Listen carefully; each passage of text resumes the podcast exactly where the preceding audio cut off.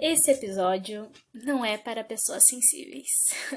e quando eu digo isso, eu falo isso porque eu vou pegar pesado comigo mesma. E eu não sou uma pessoa sensível, mas eu tanto que eu escuto super vulgar, né? Eu sempre compartilho aqui. Então assim, eu gosto de uns tapas na cara. Mas beleza. Eu ia falar aqui sobre autoestima como conquistar uma autoestima boa, pipi, popopó. Que eu vejo que é algo muito decadente hoje em dia entre as pessoas da minha idade. Tipo, é uma coisa boa é você se autodepreciar, sabe? Mas não, eu vou falar um pouquinho sobre. É claro que você se sente insegura. É claro que você se sente insegura se você se compara, tá? Só que assim, existe um negócio chamado neurônios espelhos. E eles literalmente servem para nos compararmos e é, nos aprimorarmos. Então, nossa, é claro que você vai se comparar, sim, é claro. Só que se você não tiver uma autoestima adequada, se você não se sentir pertencente a um grupo, você não evolui. E a gente sabe disso porque é, na educação inclusiva, é, pessoas que apresentam neurodivergência, elas conseguiram adquirir novas habilidades muito legais, sendo incluídas em um grupo de pessoas neurotípicas. Mas isso só acontecia quando elas estavam com uma autoestima legal. Os estudantes, a gente aprende mais também quando a gente está com uma autoestima legal. Quando a gente está com uma autoestima legal, a gente tende a se relacionar com pessoas legais também. Então, a autoestima, ela é a imunidade do cérebro, tá? Mas não adianta também você querer ter uma autoestima muito boa se você tem traumas e você nunca tocou nesses traumas e nunca tentou compreender estes traumas. Ai, meu Deus do céu. Como assim, sua filha da puta? Como assim, Beatriz? O que isso tem a ver? Tem tudo a ver. E eu não falo sobre trauma de físico tá? Eu não tô falando aqui de autoestima física, eu tô falando aqui de autoestima de você se sentir merecedor de ter um relacionamento bom. Se sentir merecedor de ser respeitado. Se sentir merecedor de ter notas boas, de ter um emprego bom, de ter amigos bons, de ter reconhecimento. É esse tipo de autoestima que eu tô falando. É autoestima intelectual barra autoestima de eu mereço coisas boas na minha vida. Beleza, tá. Um, continuando. Pipipipopopó. Eu peguei aqui um, um trauma meu. Que é o medo de abandono. Olha, eu tô me abrindo muito nesse episódio aqui agora, porque esse é um medo muito comum. E eu sei exatamente de onde ele vem. Só que eu conheço tanto esse trauma, eu já estudei tanto esse trauma, que toda vez que ele aparece, eu sei exatamente o, o porquê que ele aparece, tá? Eu passei por uma infância, por partes importantes da minha infância bem complicadas. Eu passei por bullying até dentro de casa, isso é uma coisa que eu não falo muito porque é, obviamente que minha família escuta meu podcast e vai me questionar depois. Mas eu passei por, por eu vou ser bem sincera, abrindo todas as cartas aqui na mesa, eu passei por humilhações, tá? Onde eu vivia. Eu passei por humilhações na escola, que eram os dois ambientes que eu frequentava. Isso fez que eu me tornasse uma criança extremamente agressiva, extremamente quieta na minha e extremamente autodidata, tá? Então, nossa, como você é inteligente além da sua média. Eu tive que ser assim. Eu tive que crescer, tá? Eu tive. Por quê? Porque era o que tinha pra gente, né?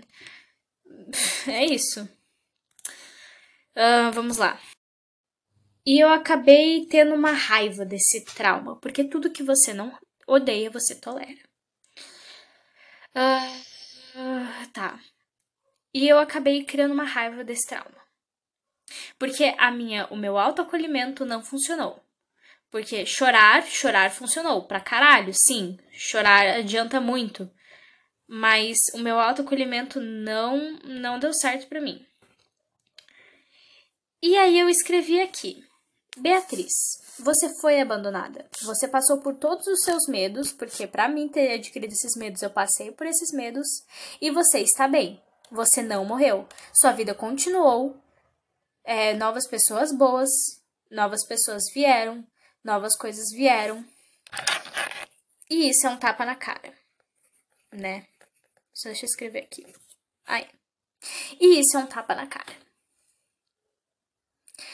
Porque eu passei por todos os medos que eu, que eu tenho medo de passar. Eu, na minha forma mais vulnerável, eu já passei por isso. E aí a gente para e fica assim, olha, é tipo quando a criança vai tomar vacina e continua chorando depois que terminou a vacina. Aí a gente fala, olha, acabou. Acabou. E a gente fala, mas ela tá doendo. Diz assim, claro que tá doendo. Claro que tá doendo. Obviamente que tá doendo, mas vai passar. Ah, mas e se não passar? Mas vai passar. Chorar, adianta? Claro que adianta. Mexer o braço adianta? Ficar cutucando ali na ferida? Às vezes adianta também, massagem. Às vezes não, não sei. Mas não é esse o ponto. O ponto que eu quero chegar é. Você passou. Você passou por tudo aquilo que você mais tem medo. E você tá bem. E tá cheio de cupim no meu quarto, oh, merda. Eu sou uma pessoa que tem várias personalidades, tá bom? então, quando eu tô. Eu, por exemplo, estou me relacionando com uma pessoa. Eu tenho uma personalidade muito sussa com essa pessoa. Muito uma pessoa muito sussa, muito carinhosa, muito meiga, muito dependente. Com amizades, eu sou o extremo oposto. Eu sou uma pessoa meio agressiva, meio vida louca demais, de um jeito meio doido. Então eu até fico até com medo de quando meus amigos falam. Ai, convida fulano pra, pra sair com a gente. Porque eu falo assim, cara, ele não conhece esse meu lado. E vocês também não conhecem esse meu outro lado. Tá? E sinceramente, eu me sinto mais confiante no âmbito amizade do que no âmbito relacionamento ainda. Porque eu nunca tive um relacionamento. Então, eu ainda não sei muito bem é, pesar as coisas, sabe? Mas para isso, para termos boas amizades, para termos bons relacionamentos, precisamos de autoconhecimento. Tu, tu, tu, e você ter reconhecimento desses traumas é essencial. Porque a partir deles, eu vou contar assim, eu tenho oscilação de humor, né? Recentemente eu percebi que eu simplesmente eu passo uns meses depressiva, depois uns meses, meses meio eufórica, meio bem demais, mas aí às vezes eu tenho oscilações em dias, depois eu tenho em semanas, depois meu libido fica louco, depois eu transo com pessoas que eu não queria transar, depois eu gasto dinheiro com umas coisas muito idiota, depois, sabe? Coisa assim. Ah, bipolaridade, talvez, não sabemos ainda, tá? Pode não ser nada. Pode ser só uma troca de medicação errada, mas enfim. E eu tenho que perceber quando que eu estou em episódio euforia. Quando que eu estou em episódio de mania. Quando que eu estou em episódio depressivo. E nem sempre eu percebo. Mas como é que eu percebo? Por padrões de pensamento padrões de pensamento. Eu percebo que eu agora estou em episódio que eu não sei se ele é mania ou depressivo. Por quê? Porque eu tô com vontade de chorar o tempo todo, eu tô cansada o tempo todo, mas ao mesmo tempo eu tô estressada, eu tô com muita raiva, eu tô com vontade de sair no soco com todo mundo, eu tô afim de discutir, eu estou me segurando para não discutir, então eu decidi abrir um episódio aqui e eu estou brigando com vocês de forma indireta. Tanto que vocês podem sentir que eu tô bem agressiva hoje. Mas é isso. E como é que eu faço para mim perceber isso? Eu percebi, eu meditei muito em cima de mim mesma, literalmente assim. E eu fiz o meu melhor para perceber o que me deixa, o que que quais são os gatilhos quais são os gatilhos. E aí a gente percebe que existem gatilhos que, no meu caso, depende do dia, pode não ser nada e depende do dia pode ser muita coisa. Mas eu tenho os gatilhos de abandono, que é quando alguém por exemplo, o que aconteceu agora? Uma pessoa, ela responde o WhatsApp por um dia todo diferente. Ela usa palavras mais abreviativas. Eu já fico insegura. Por quê? Porque eu atrelo isso a quando a minha mãe me tratava com aquele tratamento de silêncio, sabe? Eu tô dando um exemplo. Minha mãe nunca fez isso comigo. Mas eu tô... Eu passei, na verdade, por esse tratamento de silêncio pela escola e tal, várias vezes, assim. Então, eu era muito ignorada. Olha só, descobri mais uma coisa. Eu era muito ignorada na escola, então toda vez que um amigo meu começa a me tratar diferente, eu já fico assim: caralho, é isso, eu vou morrer aqui agora, eu vou ter uma crise de pânico, eu vou parar no hospital e eu vou ser humilhada e ninguém vai me proteger. É esse, essa é a linha de network que acontece na minha cabeça, tá? Networking dos traumas. E eu vou te contar, você passou por tudo isso no dia do seu aniversário, Beatriz. Pois é. As pessoas estavam te evitando e a pior coisa do mundo e o meu maior medo do mundo é as pessoas me evitarem. E isso aconteceu duas vezes no meu aniversário dos meus dois aniversários. Aconte recentemente aconteceu uma situação que eu vi acontecer quando eu tava no meu quinto ano. Só que eu não tô mais lidando com pessoas que têm 10 anos de idade, né? Pra fazer a mesma coisa. E aí eu percebi, e a gente vai entrar num outro tópico aqui. A gente tem medo de não ser gostado.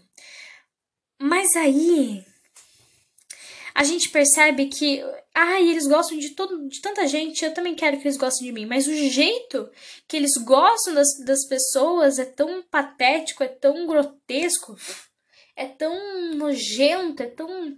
O jeito que eles gostam um dos outros é tão medíocre, é tão não real. E aí eu te pergunto, o que vai acontecer se eles não gostarem de você? E eu vou responder, o que aconteceu que eles não gostaram de você? Eles destruíram meu aniversário? Digamos que sim. Né? Porque foi. Ninguém gosta de ficar num ambiente onde absolutamente ninguém te trata bem. Né? Ninguém gosta disso. Mas eu tenho uma novidade. Eu dei o pé na bunda nesse pessoal. E eu segui minha vida. E eu comecei a fazer um curso e eu comecei a estudar línguas. E eu tive um aniversário maravilhoso no outro dia. E eu arranjei amigos novos, maravilhosos. Reencontrei amigos maravilhosos.